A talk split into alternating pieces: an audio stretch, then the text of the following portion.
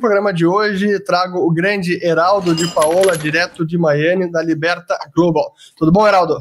Fala, Uris. Boa tarde para você aí. Boa tarde pessoal que está aí no Brasil nos assistindo. Aqui ainda é de manhã, né? Mudou o fuso horário. Aqui são 10 da manhã, mercado abriu tem, tem meia hora. E aí, tem muito assunto pra gente falar, né? Foi difícil pois é. a pauta, cara. É, é, verdade. Eu acho que vale a pena, então, até para aproveitar quem nem acessou a internet, não recebeu nada por WhatsApp, aí tá meio fora de tudo. A grande notícia de hoje, começou logo de manhã cedo, foi a vacina da Moderna, divulgaram os resultados preliminares, e que da mesma forma que a vacina da Pfizer BioNTech, tem aqui uma taxa, até eu botar na, pode botar na tela aqui, produção, minha imagem aqui, ó uma taxa de efetividade de 94,5%. Então, sem dúvida que é uma notícia positiva, é mais uma vacina. Não significa que ela vai ser, já vai ser, já começa a ser produzida e distribuída em massa, mas é o passo inicial para que isso possa, para que o processo siga e tendo resultado era, era o, é, a, a, notícia mais importante que nós aguardávamos. E isso, sem dúvida, que está tendo efeito em todo o mercado. A gente vai falar sobre mercado, a gente vai falar sobre os principais variáveis, é, vamos falar também sobre o que está acontecendo com os mercados emergentes, a parte setorial, a rotação de ativos que está acontecendo, ouro, bonds, também vamos falar de cripto mais para o finalzinho. Mas eu queria é, começar, é, Heraldo, até para o pessoal que está de casa nos assistindo, porque acho que essa notícia da Moderna que veio já na de, a reboque da notícia da semana passada, com uma semana aí de, de, de diferença de divulgação entre a Pfizer e agora a Moderna, só que na vida real, os casos ainda estão aumentando bastante, número de óbitos também, taxa de mortalidade parece ser menor, mas hospitalização está em alta em todos os estados americanos, a maior parte está crescendo, também na Europa, lockdown em alguns países mais severo, então tem otimismo por um lado, mas a realidade ainda não é tão, não tão simples assim. Mas os mercados, o que, que eles estão nos dizendo? Porque o, o S&P 500, vou botar aqui, bateu a máxima de todos os tempos. Deixa eu até botar aqui o dado aqui, ó, em tela cheíssima. Olha que loucura que fica esse gráfico, tela cheia em zoom out, desde a década de 1870 até agora, bateu 3.611 pontos. E aí, o que, que os mercados estão nos dizendo, Heraldo? Olha, o que a gente tem observado aqui é nos mercados, primeiro, o, a, mesmo com a subida né, no, no yield do Tesouro Americano mais longo aí de 10 anos, que é meio que o, o comparativo, né, o piso do mercado de, de renda fixa, do, do bond market, é, o mercado segue aí incentivando, incentivado a partir para equities, né, partir para ações, deixando um pouco aí os bonds de lado. É, e o que a gente está vendo, na verdade, é que o mercado ele está fazendo uma rotação muito interessante, que, na minha opinião, começou na semana passada, é, onde os analistas observam as empresas que mais subiram esse ano, né? Vamos chamar aí de FANG, de, de tech, de Nasdaq, de growth stocks. É, e aí o mercado realiza o lucro no dia que sai a notícia da vacina da Pfizer, né? É, e aí o mercado começa a olhar com mais carinho para as ações que ficaram aí esquecidas ao longo do ano, com 50% de queda ou mais, então REITs, é, energia, é, e as ações de velho, né, chamamos assim de ações de velho, e é uma rotação muito interessante é, que está rolando aí no mercado, na minha opinião. O S&P ele fica no meio, né, desse, desse, é, dessa rotação. É, agora, se você comparar, por exemplo, a diferença entre o Russell e o Nasdaq, ou o Dow Jones e o, e o Nasdaq, fica muito interessante. Fica tão interessante que relembra aí ao, ao padrão do mercado após a, a bolha da, da Nasdaq. Deixa eu até aproveitar aqui e botar a Nasdaq também e o Russell. Ó, isso aqui é o year to date, os dois desempenhos do é, tanto a Nasdaq, o Russell 2000 e o SP 500. É, de fato, o Nasdaq ainda está liderando, mas o que a gente viu, deixa eu botar aqui até o último mês, Ó, Nasdaq agora está no último mês zerado, se, considera, se considerarmos os últimos cinco dias, até Nasdaq com queda e o, o SP na frente, né? Então, realmente, essa rotação está acontecendo. E, na sua opinião, o que está explicando essa rotação? Quais são os principais fatores? Bom, é, na minha opinião, o que move o grosso do dinheiro no mercado é quando o, os, os players institucionais eles gostam muito de tradear earnings, né, lucro, lucratividade futura. Então, eu acho que existe uma certa complacência e a vacina ajuda porque o debate já não é 2021, e sim 2022. Então, tudo bem, a vacina não é uma realidade agora? Não, não é. Mas possivelmente ela vai ser daqui a um ano. Então, se ela vai ser daqui a um ano, eu quero estar comprado nas ações que em 2022 vão se recuperar. Em paralelo, as ações que se deram bem né, pelos modelos de business durante a pandemia, o mercado começa a ir pensando, bom, essas empresas atingiram o lucro máximo e é muito difícil essas growth stocks, ou seja, ações de crescimento, continuarem com o, a, o lucro crescendo no mesmo ritmo. Então, o mercado sai das ações vencedoras aí que obtiveram alto lucro esse ano, já pensando que vai ser difícil de manter esse lucro e começa a olhar com mais carinho para ações que perderam muito valor e que estão pagando dividendos altos. Né? A grande questão, na minha opinião, o que a gente vai ver no ano que vem, é se a recuperação econômica vai ajudar muitas dessas empresas que têm um alto endividamento é, para a, a, rolar suas dívidas e a não tomarem é, downgrades é, nos seus bonds. Isso vai estar ultra conectado com a performance econômica e, e com qualquer mudança de política é, fiscal que vier adiante, na minha opinião, cara. E esse é o ponto que daí vem também a, ajuda do Fed ou aquele suporte sempre implícito e nos últimos tempos explícito do Fed, né? Que ocorra o que houver no mercado, o Fed vai entrar e vai suportar os mercados, vai comprar até junk bonds, ele começou a comprar, né? ETF de junk bonds, e o mero anúncio disso, será que não pode seguir fazendo com que os investidores tomem mais risco, apesar de empresas mais endividadas? Com certeza, e o problema não é só americano, não.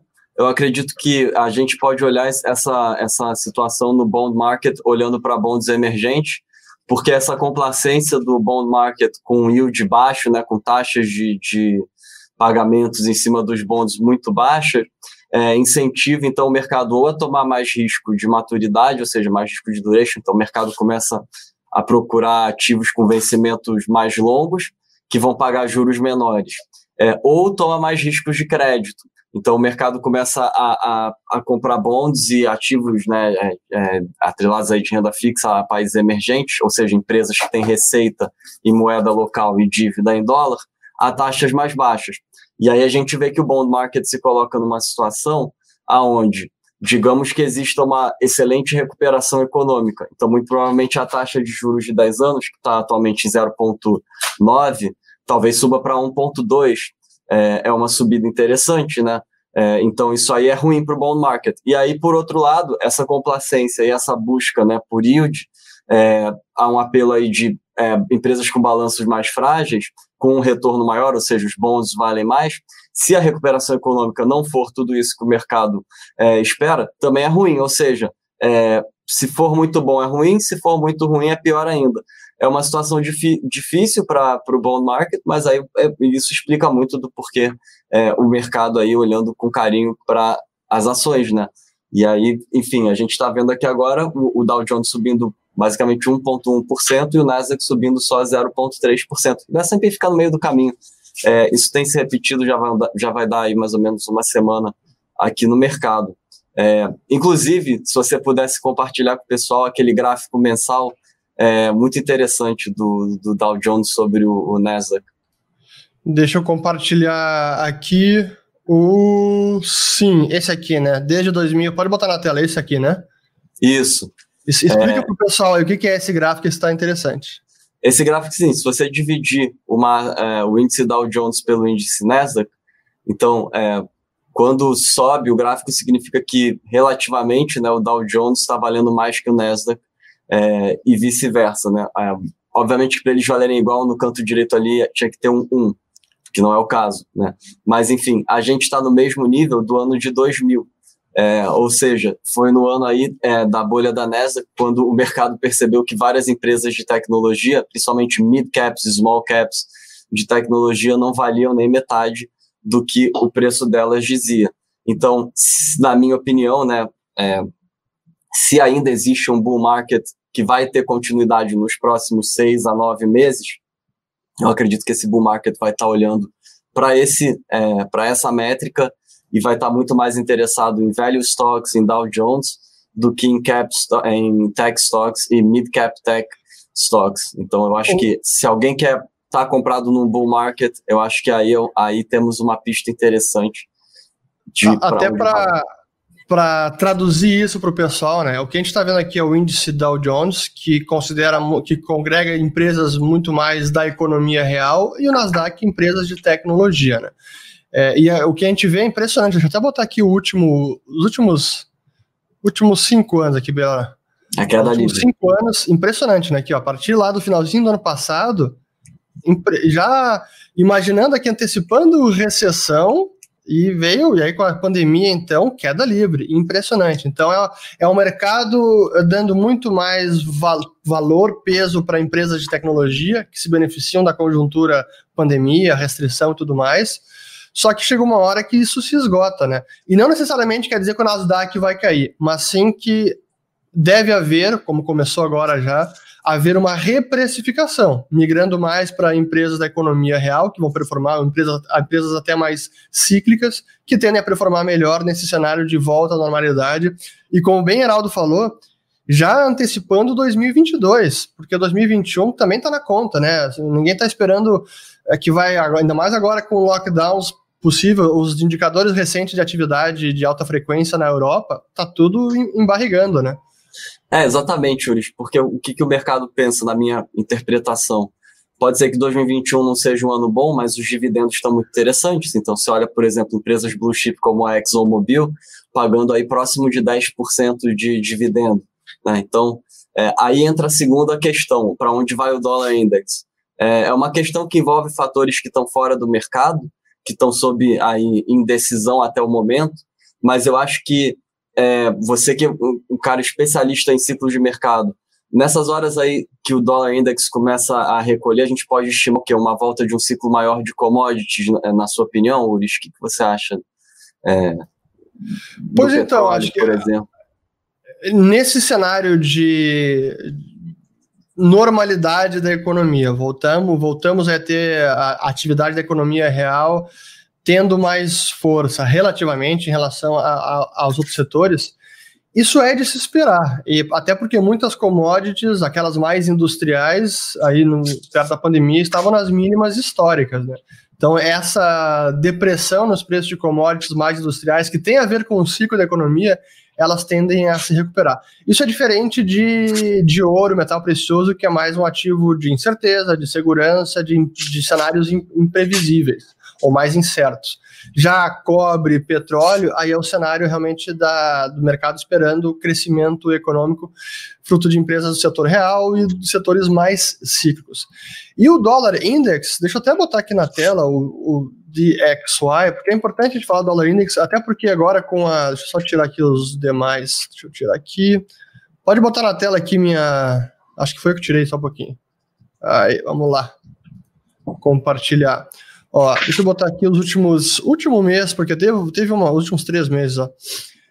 A gente teve essa a queda, a subida forte ali no dia 3 de novembro, que foi algumas horas expectativa do Trump ganhar a eleição, aí depois veio o Biden ganhando, e aí chegou numa, na mínima dos últimos dois meses, chegou a quase, deixa eu tirar, botar em regular aqui, que o índice dólar chegou ali 92. Mas desde então voltou a 93 e está aqui nesse range meio. Nesse range que não. não sim, meio lateralizado. E eu, honestamente, a partir de agora, eu não espero um grande, uma grande fraqueza do dólar em relação ao restante do mundo. Acho que marginalmente o Biden é mais dólar fraco do que o Trump, mas a mais longo prazo, ambas as, as propostas e programas de governos devem levar a mais déficit fiscal, endividamento público, Fed sustentando os mercados. Só que o problema, que é o outro lado da moeda, que os demais bancos centrais eles também estão adotando as mesmas políticas. O Banco Central Europeu está na mesma toada, de cada vez mais. É, pior até, né? Até pior, em termo, pior. Em termo proporcional à economia, pior. O Banco do Japão também. Então, imaginar que disso tudo, só o dólar vai se enfraquecer diante dos demais, eu não compro essa premissa. Então, assim, o dólar vai seguir é, com, com, força, porque segue sendo a moeda de reserva. Né?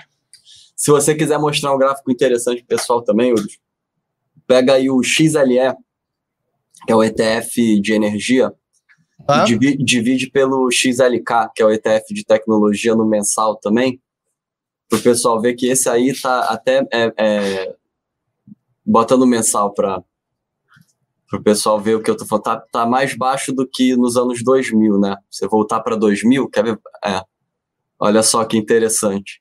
Então, explica para o pessoal o que é o XLE e o XLK. XLE é um ETF composto de ações de energia e o XLK é um ETF composto de ações do setor de tecnologia, ou seja, se a gente acredita num ciclo de alta do petróleo e de commodities industriais, muito provavelmente essa, essa distância entre os dois aí vai ser corrigida. Não acho que volta para o topo ali em 2008 o, o setor de energia, né, 2009, é, quando houve ali a, o início da crise, é, Ali era muito petróleo, né? O petróleo chegou a mais de 100 dólares o barril, né? 140. É, exato. Então, é, é, o petróleo pode ser é, interessante para o XLE e a gente pode aí a, a juntar o tema que a gente acabou de falar antes do NESA, que mostrar com quanto desconto que está o, o, setor.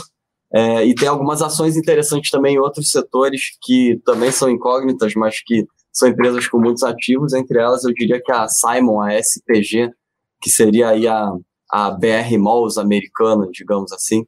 É um papel bem interessante se você colocar no, no, no mensal para o pessoal entender como essa rotação veio com firmeza né, no mês de novembro. Qual é o, o SPG, dela? SPG, SPG. SPG. Isso. Tá vendo só? Ela, ela já começa a recuperar, mas a distância ainda é longa, né, cara? Então eu, eu acho que o, os analistas estão pensando em 2022 quando a gente vê esses movimentos. É, porque a Simon é uma ação que no, no, no preço atual né, de, de hoje ela, ela deve estar pagando um dividendo, um dividendo de 9,1% é, no papel dela e é uma ação que é uma empresa triplo B com ativos aí em todas as grandes cidades americanas. É, vamos ver, né? O mercado se coloca numa situação de maior fragilidade é, para os próximos anos, com esses exageros do, dos bancos centrais.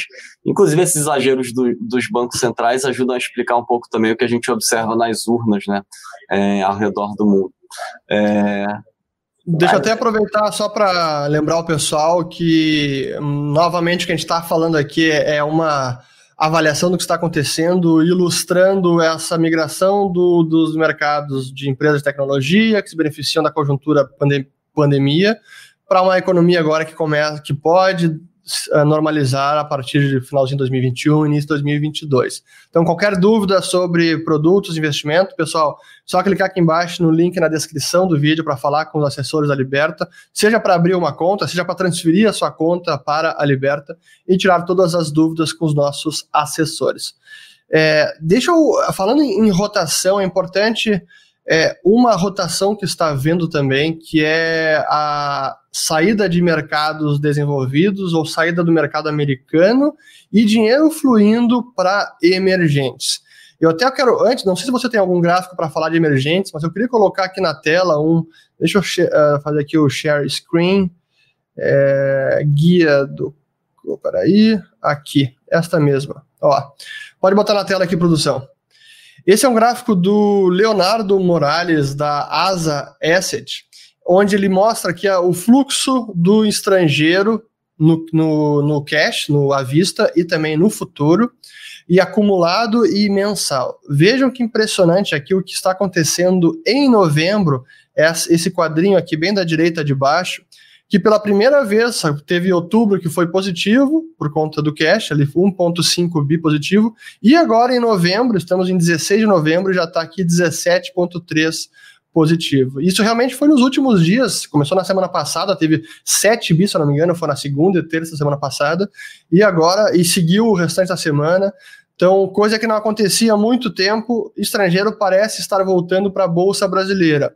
Mas eu diria, e acho que até o, próprio Leonardo Morales comentou isso no Twitter, numa entrevista para o Valor, é um movimento mais mundial e que o Brasil, como um emergente, também está indo na carona e se aproveitando desse fluxo indo para países, eh, para a Bolsa emergentes. E você, Heraldo, o que, que tem visto uh, daí? É, totalmente, cara. É, é um padrão de rotação que o mercado antecipa aí uma volta do crescimento global e vai atrás dos emergentes. Então, para quem está nos assistindo, fala, bom, como que eu sei quais ações brasileiras, né, Então, dentro desses ETFs, tentar pegar uma carona. Então, os dois maiores ETFs são o IAMG né, e o EEM. É, então, qual é a maior ação brasileira dentro do IAMG? É uma ação que, para mim, está muito bem posicionada, que é a nossa Aranco do minério de ferro, a Vale, tem um peso de 0,7% dentro desse ETF, e no EEM, a Vale tem um peso aí de 0,64%, é mais ou menos o dobro do peso da Petro, tá? É, a segunda maior aí acho que é o Itaú. Então, se existe um fluxo comprador de ETFs, de ações de países emergentes, é, nessa rotação aí para maior tomada de risco, tanto no mercado de crédito quanto no mercado de renda variável, então a Vale ela está numa posição muito interessante, porque primeiro ela é uma das maiores exportadoras de minério de ferro do mundo, que é uma commodity atrelada aí a essa expectativa do mercado, importantíssima. Segundo, é um papel que tem um alto peso é, dentro desses ETFs. Então, é, eu acho que a Vale é um papel muito interessante nesse contexto. É, enfim, existem diversos outros papéis brasileiros, eu só estou aqui separando o maior deles. Mas eu queria mostrar também, Ulis, o, a diferença do spread nos bonds é, dos emergentes, né, de yield e dos triple Bs americanos, para mostrar lá. a influência do Fed e por que que no mercado de crédito... É isso aqui, né? É, exatamente. Então, bom, para você que está assistindo essa live e não conhece isso que a gente está mostrando aqui na tela, que a gente chama de é, Option Adjusted Spread, o que, que é isso? É, quando esse gráfico sobe, significa o quê? Que os bonds dessa subclasse aqui, eles valem menos versus o tesouro para qualquer vencimento, tá? E a gente vai entrar aqui em mais detalhes aqui da curva do tesouro. Já é, breve. É o diferencial de juros entre os dois. Isso. Então, perceba que depois da pandemia, que foi essa, essa forte subida aí, é, os bonds emergentes né, de yield, eles ficaram ali com uma gordura, digamos assim, versus onde eles estavam antes. Né? Agora, olha os bonds triplo B, é, que são a maioria dos bonds onde o Fed colocou dinheiro em abril, são esses, os triplo Bs americanos. Perceba que eles estão é, aí a níveis já é, parecidos com antes da, da pandemia, né? Então, quando a gente fala que o, o, o risco implícito aumenta, o que, que significa? Significa que, como os bonds com maior qualidade de crédito, como por exemplo os triplo Bs, pagam juros menores, ou seja, a, a, linha ali caiu, então esses bonds pagam menos versus o tesouro. O tesouro caiu é, nesse período, é, então, antes, antes o Tesouro de 10 anos, por exemplo, pagava 2% antes da pandemia, agora paga aí 0,9%. Mas a gente está olhando aqui para o diferencial, para o spread. Então, esses bonds hoje pagam menos do que eles pagavam é, ano passado. Então, o mercado olha para a mesma situação que a gente está falando aqui de rotação para velho, para emergentes, para commodities e começa a tomar o maior risco é, na renda fixa em bonds é, emergentes. Então, porque ainda existe aquela é, gordura ali para recolher dentro daqueles spreads, né? E a curva de juros americano está muito interessante, né? Os, é, algumas é, medidas assim como, é, por exemplo, a, a, divisão do, do 10 anos sobre o 2 anos, é, a divisão do, do 30 anos sobre o 10 anos, são, são valores é, muito interessantes, cara, que, que a gente tem observado. Enfim, eu acho que ainda vão acontecer algumas mudanças aí no mercado de crédito e a pior que poderia acontecer no ano que vem seria uma retomada, né, da subida de juros que fortaleceria o dólar, seria bom para a bolsa americana, para essas empresas é, de velho, mas seria ruim para os emergentes, para as commodities e principalmente para o bond market é, como um todo. E aí a gente começa a olhar o mercado, sabe que é, há muito, muita corretora, muito asset manager, muito hedge fund utiliza bonds como colateral para alavancar, né? Porque aqui você consegue ter uma margem de, dependendo do bond, até de 70% em cima dele. Então, qualquer coisa que afete o bond market com muita é, violência né, no ano que vem, é, pode afetar o todo, né? Pode, então, é, estragar né, o conjunto dos fatores. Eu acho que esse vai ser o grande tema, né? Incluindo aí uma queda abrupta do próprio dólar index pode ajudar a atrapalhar o bond market, porque se você compra um bond em dólar e o dólar cai 5, 10%, seu bonde perde valor. Então, isso aí é o alerta que a gente começa a fazer já para o primeiro, segundo trimestre é, de 2021. Deixa eu até aproveitar aqui, não sei se o Heraldo precisa um ajuste técnico aí na, na sala. É, pode botar em tela cheia aqui o gráfico, produção, e eu vou explicando esse gráfico aqui porque é importante. É, esse gráfico aqui, pessoal, que eu coloquei na tela, é a diferença entre o título do Tesouro americano de 10 anos menos o de 2 anos. Poderia colocar também aqui o de 10 anos menos o de 3 meses. Isso é um sinal da curva de juros. Quando ele fica negativo, ou seja, o de 2 anos fica maior do que o de 10 anos, é aquele sinal da inversão da curva de juros. E o que, que isso significa? É, significa que, historicamente, esse sinal foi um antecessor a recessões. Recessões nós temos aqui, são essas áreas em cinza no gráfico aqui do, é, do Fed, tá? Esse aqui é o site do Fed. E foi a mesma coisa que a gente teve no passado. Em agosto do ano passado, esse indicador aqui, o 10 anos menos 2 anos, ficou levemente negativo. Toda a curva aqui inverteu no passado. Isso foi antes da pandemia. Então já era um sinal de desaceleração da economia americana. Só que o que é importante é que o sinal, o, o inverso, a inclinação da curva de juros, quando os juros mais longos ficam mais altos que os mais curtos, isso também é um sinal que a economia começa a se recuperar e entrar no novo, iniciar um novo ciclo de expansão. Pode tirar da tela cheia aqui, pessoal. É, deixa eu botar aqui, o, o Heraldo está pedindo mais um. Só um momento aqui. Esse é interessante aqui, ó. Deixa eu copiar e botar no Trading View. Vamos lá. Aqui. É, esse aí mostra muito do que a gente fala que é o perigo do, dos bancos centrais é, monetizarem né, a própria dívida. Se quiser, coloca no, no mensal aí, Ulis, para o pessoal ver. É, eu quero. Aí, Isso, exato. Olha só que, que é esse gráfico? É a taxa de juros do tesouro de 30 anos dividido pela taxa de juros do tesouro de 10 anos. E é uma disparidade histórica. É, o mercado tem medo de comprar, né, digamos assim, é, a dívida longa americana. Então, se isso acontece com os Estados Unidos, imagine o que não, o que não acontece com os emergentes e com a Europa, é, numa situação do mercado ter razão aqui de ter medo de estar comprado é, em dívida longa. Então, é, esse, para mim, é o maior risco que a gente tem entrando aí no ano de 2021. Eu não tinha visto esse gráfico ainda. Eu tô um pouco, não, não perplexo, mas realmente como chama atenção essa pancada para cima aqui nesse ano, né, que é 2020, impressionante.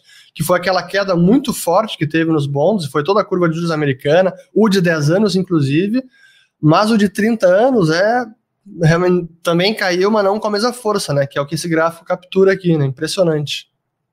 Pois é, passando aí 2008 e 2009, é, e você e aí dá, dá para ver algo, cara, é similar quando você divide o, o 10 pelo 5 é, e o 10 pelo 2, mas o, o 10 pelo 2 chegou a ser pior é, na crise de 2008, né? Deixa eu botar aqui, deixa eu botar é, é 5 aqui ou 0,5? É, 5, 5. Isso aí. É. Exato. então é isso aí. São, é, pessoal. São, isso, por, que, que, por que, que é importante esses. Até deixa eu tirar da tela aqui para explicar para o pessoal por que, que é importante acompanhar o bonds, né? Porque a gente vê, a gente acompanha o mercado de renda, de renda variável, bolsa, mas o mercado de bonds ele é muito importante. Ele emite sinais que a gente não pode desprezar. E esse sinal que eu falei da, do ano passado, a inversão da curva de juros, que muita gente subestimou, dizendo: ah, não, agora é diferente. No passado indicou recessão, mas agora mudou, não é mais isso. Aí vão dizer, tudo bem, mas teve a pandemia, então não conta. Não, conta sim, porque o mercado todo, já, a, a economia já estava desacelerando antes da pandemia. E esse outro indicador agora do de 10 anos sobre 5, de, 20, de 30 sobre 10, é, ele tem uma relação muito forte com o estado de endividamento dos países, né? É os Estados Unidos, é na Europa, é no Japão. Isso faz com que o mercado, os investidores, prefiram bonds mais curtos, Vamos investir em tesouro soberano? Ok. É, de dívida soberana? Ok. Mas eles vão reduzir o duration, reduzir o prazo, o prazo médio, justamente para não ficar suscetível a esse risco de juros. Né? Porque se em algum momento esse juro sobe muito, pode machucar bastante os investidores que estiverem segurando um bonde de longa duração, que é um de 30 anos. Né? É isso, Heraldo? É, isso e também para o mercado de construção, né, para o mercado imobiliário, é, isso aí reduz a margem de lucro dos bancos que fazem empréstimos de mortgage, porque a maioria dos mortgages vão ter 30 anos de duração, então a, a, a taxa né, do mortgage é, do, do Freddie Mac está em 2,6% do fixed rate, é, e a taxa de juros de 30 anos está em 1,64%, ou seja, os bancos vão ganhar aí 1% de lucro no empréstimo de 30 anos, onde qualquer coisa que dê errado pode levar a, a prejuízo, é, e também não tem tanta margem mais para baixar né, o mortgage. Então, o que, que pode acontecer? Bom, primeiro, o Fed e os outros bancos centrais desenvolvidos, né, e emergentes também hoje em dia, não duvido mais de nada, começarem a querer controlar a parte longa da curva de juros né, é, dos países para poder então manipular o sistema e começar a injetar é, liquidez é, na, no mercado de mortgage e, nas, e no, nos bonds, enfim, com vencimentos mais longos. Não me surpreenderia essa tendência, né, se ela se, ela se iniciasse, e seria então uma, uma grande oportunidade de, de compra, né, é, em a, é, ativos atrelados então ao Tesouro Americano Longo, como por exemplo o ETF TLT, ou é uma pegadinha. Então é muito difícil de fazer essa leitura, é, não tem como se concluir nada. Mas o que a gente sabe é que a gente não sabe de nada e que tem algo errado, né? Tem algo fora do, do padrão. Isso a gente pode concluir tranquilamente. Agora, para que lado vai? Boa, eu, eu vou guardar essa, isso que você acabou de explicar sobre essa possível tentativa de controlar a curva de juros, uma política do Fed, isso pode acontecer. Eu vou falar sobre isso quando a gente for falar de ouro, porque tem tudo a ver. Mas antes, deixa eu responder uma pergunta aqui do Pedro Felício, que está perguntando o seguinte: Boa tarde. O Russell 2000 pode ser um bom indicador para a conversão de startups? Tentar ver reflexo de estímulo monetário? O que, você acha? Eu confesso que eu, eu não entendi exatamente é, se a pergunta dele foi se o Russell 2000 indica é, que tem muitos IPOs. Eu não consegui entender os, é, o reflexo do estímulo monetário a gente pode ver em, em várias classes de ativo, né? Eu acho que a, principal delas seriam no, nos bonds de, de yield, se ocorrer o que a gente está falando aí do Fed continuar querendo controlar a, a curva longa, é, mas principalmente nas ações de tecnologia, né, que é o que a gente já está falando. Eu acho que é muito melhor do que o Russell 2000. É, porque, enfim, é, hoje em dia a maioria dos IPOs, pelo menos a percepção que eu tenho hoje é que a maioria dos IPOs que saem primeiro, mais da metade deles são na Bolsa da China, é, e segundo, os que não são na Bolsa da China e que saem aqui são de empresas que não dão lucro. Né? Então está tudo em linha com o que a gente está tá discutindo é, desde o início dessa live da, do mercado indo para a renda variável, porque a renda fixa é muito é, complicada de se fazer a leitura. O Russell 2000, ele para mim, ele reflete a economia doméstica. Se a gente fosse falar qual é o Ibovespa americano, eu acho que o Russell 2000 é o verdadeiro Ibovespa americano, não é o S&P, nem o Nasdaq, nem o Dow Jones, porque o S&P são as 500 maiores empresas americanas, mas são globais, né? São empresas que estão no mundo todo, Coca-Cola, McDonald's, etc. O Nasdaq são empresas de tecnologia, o Dow Jones são muitas empresas industriais. Acho que o Russell 2000 é o verdadeiro Ibovespa é, americano. Então, na, na, minha opinião, não é aí que você vai ver é, o impacto do, dos IPOs. Então, eu, eu, acho que o impacto dos IPOs é uma chance de ser visto é, através, por exemplo, de Small Cap Tech, Mid Cap Tech. Né? Então, acho que o ETF IJH, se eu não me engano, é, é, é um que pode ter aí esse tipo de ativo. Deixa eu aproveitar, tem mais uma pergunta aqui do Bento Santana sobre as empresas de tecnologia da Bovespa se estão corrigindo ou é migração do capital para outros setores.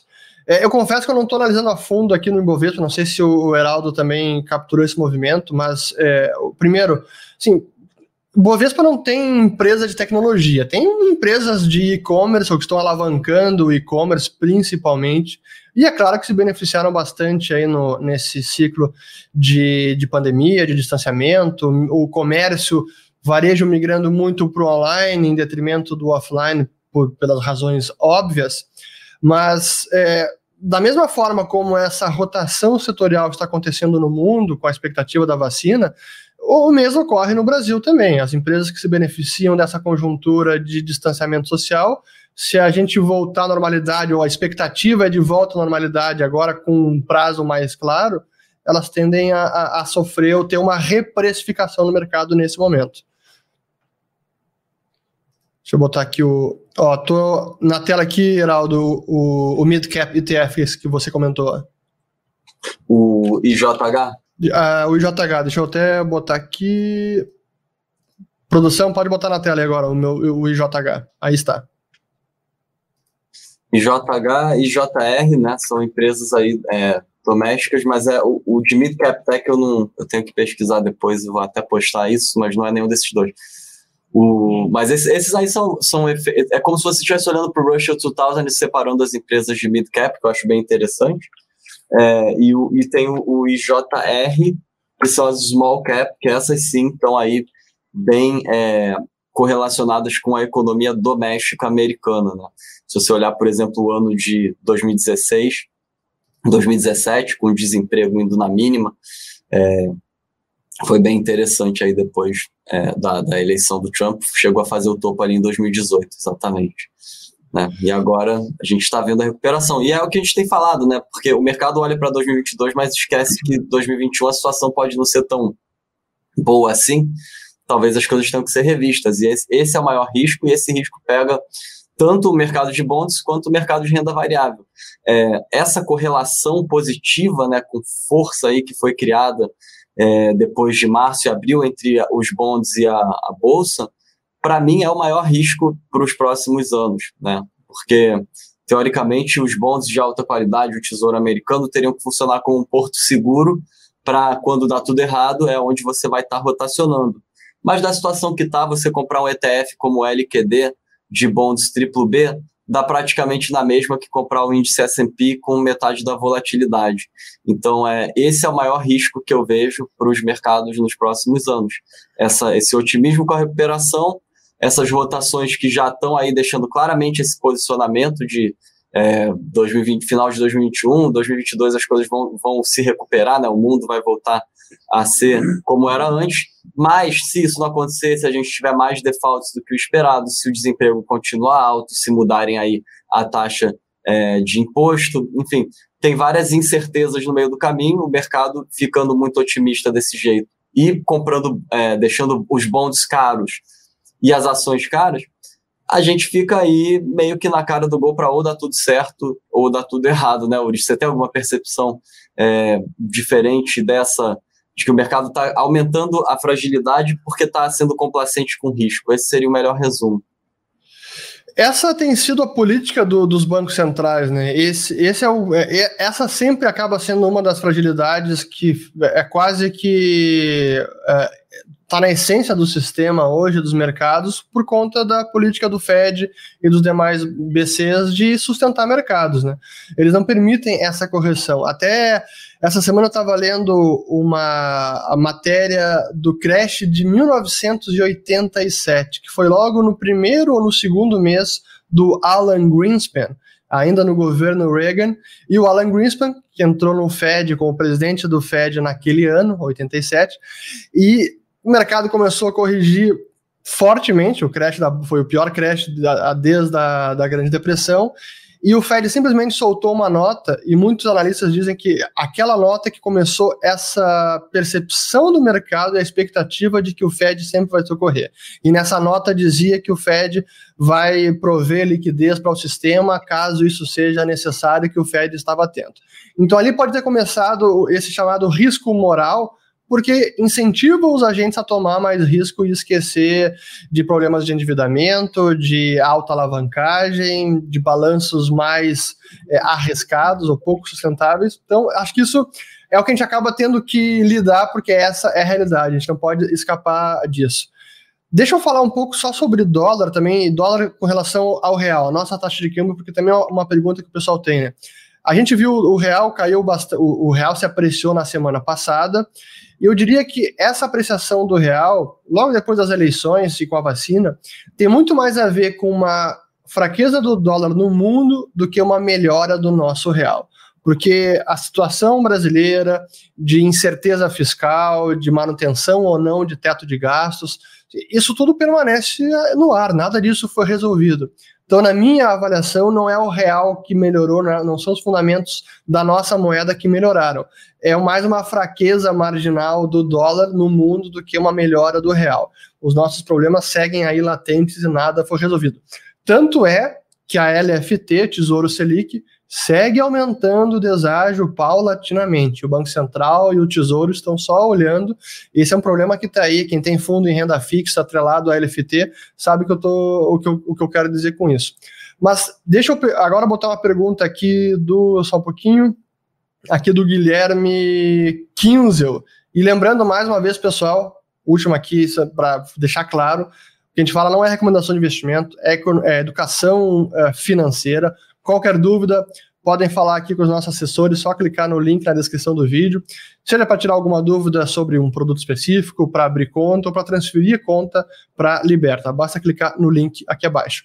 Mas podemos colocar na tela aqui, então, a pergunta do Guilherme, que tem a ver com o que você tinha começado a falar ali, Heraldo, sobre como especificamente os bancos centrais vão controlar os títulos de longo prazo qual seria o mecanismo? Não sei se você quer começar a falar isso ou, ou eu explico aqui da, da, do meu lado. Não, eu, imagino que eles botariam caps, então acima de tantos por cento não tem negociação, mas na prática eu não tenho muita ideia de como que seria imposto isso, se você puder aí complementar, Uris.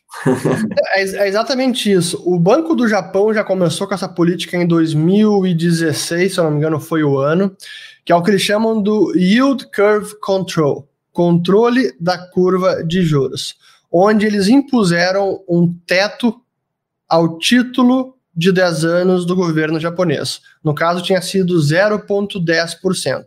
Ou seja, acima desse rendimento, desse yield, o Banco do Japão não permitiria, e a forma como ele efetuaria isso na prática, entrando no mercado e comprando bonde.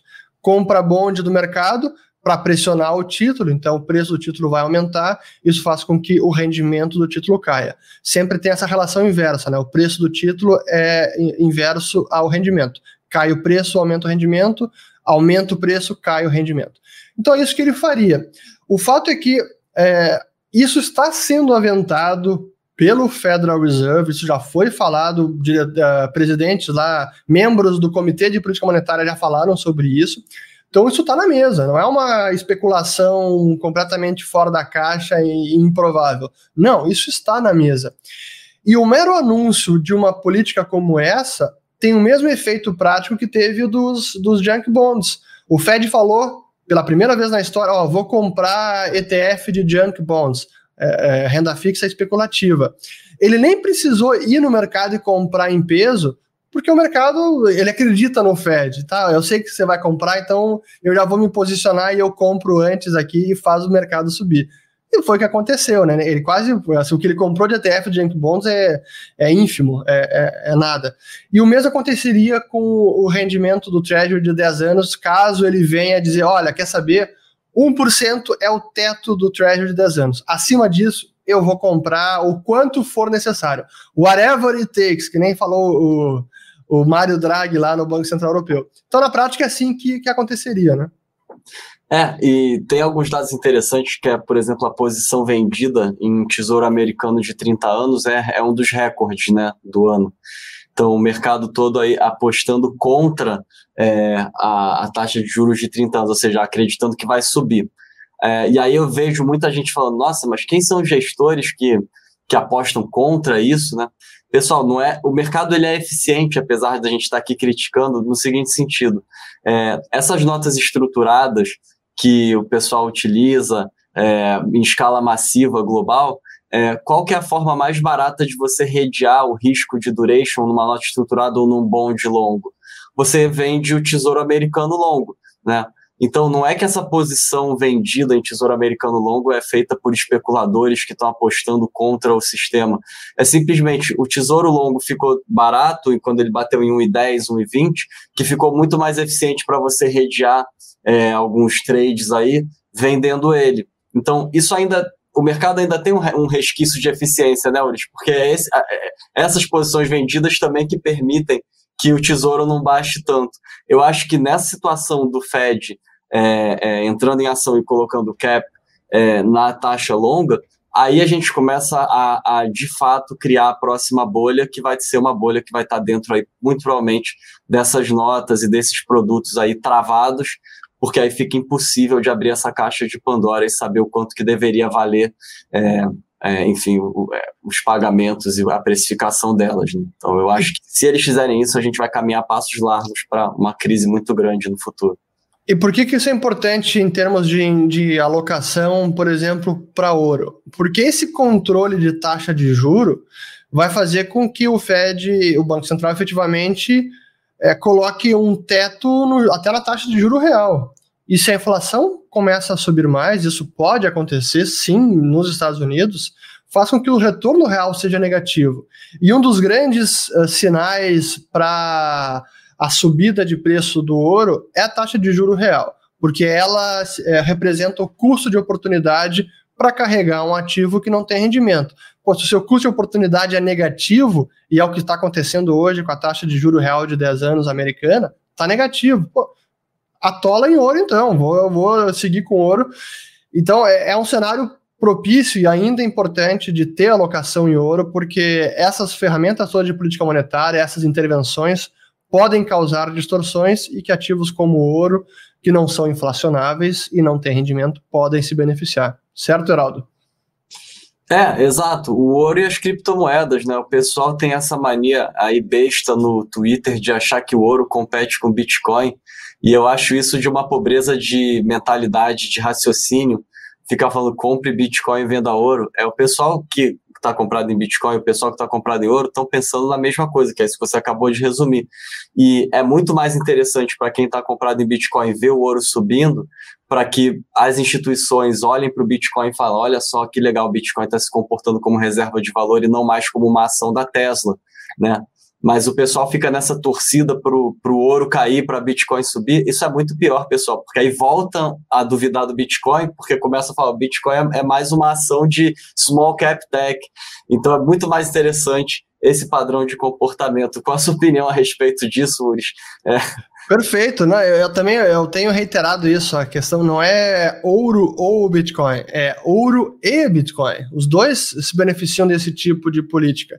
E só para falar do Bitcoin também, porque ele tem tido uma performance muito importante nesse ano 2020. Deixa eu botar aqui na tela aqui compartilhar. Produção, pode botar na tela aqui a minha. Até veio uma pergunta aqui já do do Zuriel aqui, ó. Seria a criptomoeda imune no mundo real? É, imune não tem nada, mas é, o Bitcoin é um ativo que se beneficia desse tipo de política. E até porque tem uma diferença importante com relação ao Bitcoin e ao ouro que eu já vou falar. Mas deixa eu antes mostrar aqui o gráfico. Então nós temos em 2020 subindo bastante, chegou nas mínimas lá em março, naquela crise de liquidez abaixo de 5 mil dólares, e agora está ali acima de 16. Em termos do all-time high, ainda não chegou no all-time high, deixa eu botar aqui é, por dia, e deixa eu aumentar esse gráfico aqui, ó, dar um zoom out. Em termos de all-time high, que foi lá em dezembro de 17, ainda não chegou lá, que foi os quase 20 mil dólares. Mas tá chegando perto. Em reais, já bateu é, a máxima histórica, que foi 70 mil reais nesse ano de 2017. Agora já tá. Até botar aqui BTC BRL. Ó, a gente tem aqui, ó, quase 90 mil reais o Bitcoin em reais. Impressionante. Mas qual é uma diferença crucial que tem com relação ao ouro e ao Bitcoin? A diferença mais importante é em termos de, da oferta do Bitcoin e da oferta do ouro. Porque o ouro, quando sobe de preço, esse aumento do preço da commodity também serve como um sinal que estimula os mineradores a produzir mais ouro encontrar novas minas ou minas e reservas que antes não eram rentáveis passam a ser rentáveis e a oferta de ouro tende a aumentar nos próximos meses, nos próximos anos. Então, o aumento de preço de ouro inevitavelmente traz consigo um aumento da oferta de ouro, que a longo prazo pode contrabalancear e, e, e diminuir essa, essa apreciação no preço da commodity. No caso do Bitcoin, isso não acontece, porque o aumento de preço não tem nenhum efeito na oferta. Da maneira como o sistema foi concebido, é sempre aqueles 21 milhões de unidades que foram determinados no início do sistema, e isso não tem como ser burlado. Então, pode ir para 100 mil dólares ou 1 milhão de dólares, vai sempre ser criado o Bitcoin, aquela taxa pré-estabelecida e não tem como mudar. Então, é nesse sentido que o Bitcoin é até mais escasso do que o ouro. E essa é uma diferença importante. Não sei se você sabia disso, Geraldo. Sim, é, eu acho que o, o, efeito similar ao aumento do preço que você estava mencionando no ouro, que a gente vê na Bitcoin, surge através de alternativas, né? Então o pessoal não fica mais satisfeito em ter só o Bitcoin, e aí começa a surgir o Litecoin, o não sei o quê. Então sempre vai ter. É, essa, esse, a, a, oferta sempre vai aumentar, mas eu acho que no final do dia você tem razão, Ulis, quando você diz em específico, comparando um contra o outro, você tem razão. É, agora vamos ver aí nos próximos anos, porque se for um efeito é, devastador desses, que a gente não tem a menor ideia do que, do que vem aí na próxima década, eu acho que não importa em, em qual dos dois, vai, vai, vai ter um payoff interessante. Até é importante falar sobre isso, porque uh, na semana passada nós tivemos o Stan Druckenmiller, que é um dos gestores mais renomados de sucesso do planeta, foi sócio do George Soros no Quantum Fund, e ele, numa entrevista ao vivo na CNBC, ele disse, olha, eu tenho, estou comprado é, em ouro, estou comprado em Bitcoin também, e acho que o upside para, para Bitcoin é, se para o ouro é, é positivo, para o Bitcoin é mais ainda. Se a tese do ouro der certo, a do Bitcoin vai dar ainda mais certo. Então, pô, não é, não é qualquer pessoa, não é, não é qualquer pica-fumo aí, né? É, cara, tá vendo? Mas é isso que traz o dinheiro institucional e ao longo do tempo vai trazendo mais dinheiro institucional e vai trazendo mais aí, é, regulações favoráveis é, e vagarosamente o fluxo de recursos vai aumentando naturalmente. É, então eu, eu acho que bem interessante. Para mim, o maior risco disso seria aí por exemplo, a, é, o uso do governo do Irã e de alguns outros governos é, de Bitcoin que ocasionassem algum tipo de proibição é, nos Estados Unidos ou na Europa. É, enfim, a gente sabe como é que funciona é, quando mudam a regulação, igual aconteceu agora com algumas ações chinesas, e até o Alibaba tem caído nos últimos dias por causa disso, porque proibiram aí cinco, seis ações chinesas de negociar é, na bolsa, e aí, enfim, são esses tipos de questões fora do mercado que a gente tem que estar sempre de olho, e é por isso que a gente fala é ouro e Bitcoin. Né? Exatamente. Até tem uma pergunta aqui do. Deixa eu ver aqui, sobre fundo de ouro. Qual o melhor fundo de ouro? O que tem a variação cambial ou o que tem proteção cambial? Uh, depende de, de você, mas deixa eu explicar a diferença e, e explicações mais elaboradas clicar no link aqui abaixo para falar com os assessores, eles podem elencar todos os fundos com as performances e tirar mais dúvidas ainda. Mas qual é a diferença conceitual entre os dois? Fundo, no Brasil, fundo, o que eles costumam falar, fundo ouro dólar, que não tem proteção cambial. Isso significa que o investidor ele está surfando a variação da commodity e do câmbio também. Então, se o real se deprecia, o dólar sobe, o investidor neste fundo ele ganha. O fundo ouro, que é o que eles chamam de fundo com proteção cambial, ele tira essa variação da taxa de câmbio. Então o investidor só tem a exposição à variação do metal. Se o real se ganhar valor ou perder, nada muda. Eu, pessoalmente, prefiro ter a exposição dupla. Como brasileiro, eu quero ter exposição ao ouro e exposição ao dólar também. Não quero só exposição a commodity. E esse ano isso foi um trade importante, porque o fundo ouro-dólar subiu muito mais do que o fundo ouro com proteção cambial, né? Só queria deixar isso claro aqui. Não, 100%, Ulrich, eu concordo 100% contigo, porque afinal a commodity ela é negociada em dólar, né? Então é muito mais interessante você estar no fundo que é o fundo do ouro em dólar, senão você vai estar pagando algum custo pelo hedge é, desse, do câmbio aí, enfim. Aqui tem uma. Bom, tem pergunta aqui do contrafactual que é impossível responder, mas eu acho que sim, aqui, ó se o Trump seria reeleito caso não houvesse corona. Olha, eu acho que sim. Eu acho que sim, e eu acho que existem coincidências, às vezes eu prefiro nem pensar nisso, Ronaldo. Boa pergunta. Mas enfim, deixa eu ver se a gente tem mais alguma pergunta que eu acho que já estamos assim caminhando para o final. Ah, tem mais uma pergunta aqui do André sobre a, o que propaga a volatilidade tão acentuada no Bitcoin.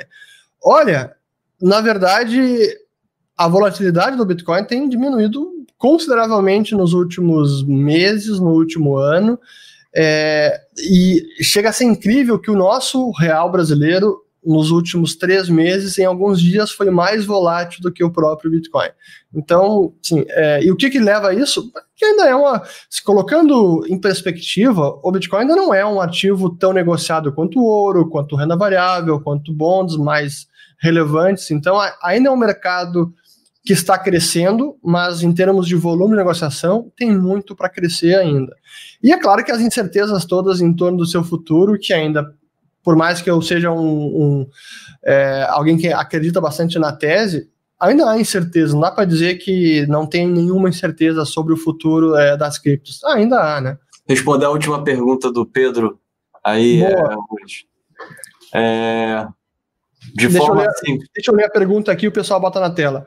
É, pensando no longo prazo, é, acredita que vale investir em ouro, estilo mensal, anual, para a formação de patrimônio, especialmente pensando no meu filho? Boa pergunta. Vamos lá, Heraldo. É, foi definido aqui no, no nosso, na nossa gestão que a nossa renda fixa para o ano que vem vai ser justamente aí fazer então é, vendas cobertas em cima do ouro. É melhor a gente estar tá comprado em ouro e fazendo uma renda fixa sintética, ou seja, vendendo opções fora do dinheiro e rolando, é, porque cada vez que você faz isso bem feito, você diminui o preço médio né, é, do ouro. Então, se você fizer isso com, é, por vários meses, você vai estar com o preço médio do ouro aí bem inferior ao que ele está hoje, né, através dos ETFs, do GLD principalmente. E para renda fixa, para geração de dividendos, você quer estar comprado num ativo que dentro né, dos cenários macro, é, depend, dependendo da direção que tomar, principalmente na direção pessimista, possa ter uma correlação negativa com o resto o que infelizmente o Tesouro Americano e os bonds de alta qualidade perderam. Então, a venda é, de opções né, coberta, lançamento coberto, enfim, é, de ouro, para mim é a melhor forma de fazer renda fixa é, para o ano que vem. Muito bem, eu estou aqui apenas conferindo com a produção para comunicar aos nossos telespectadores, amigos que nos acompanham aqui religiosamente, que nós temos um novo programa aqui no canal da Liberta para falar de investimento no agronegócio, programa apresentado pelo Guto Joielli, que é o de grão em grão, que vai ao ar todo sábado, às nove e meia da manhã, sempre tem um programa novo. O programa já estreou, tem link aqui na descrição do vídeo ou nos comentários, pessoal. Confiram também quem tem interesse em saber mais de commodity, commodity agrícola. É, o Guto é fera, tá muito bacana o de grão em grão. Bom, eu acho que a gente vai ficar por aqui. Estamos com praticamente uma hora de programa. É, Heraldo, algum recado final para os nossos uh, telespectadores?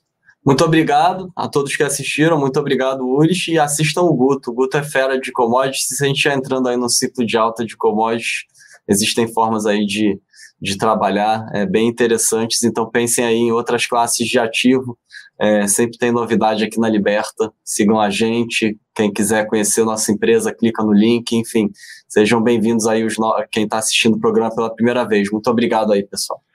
Muito bem, então a gente fica por aqui. O recado final de sempre, que tudo que a gente conversa aqui no Almoço Grátis é educação financeira e econômica, não é recomendação de investimento. Dúvidas específicas sobre produtos, ou, ou para abrir uma conta na Liberta, ou transferir a sua conta para a Liberta, basta clicar aqui abaixo na descrição do vídeo, tem o link para falar com os nossos assessores. Por hoje a gente fica por aqui. Voltamos na segunda que vem, dia 23 de novembro. Um grande abraço a todo mundo e uma boa semana. Obrigado, Heraldo, e obrigado a todo mundo.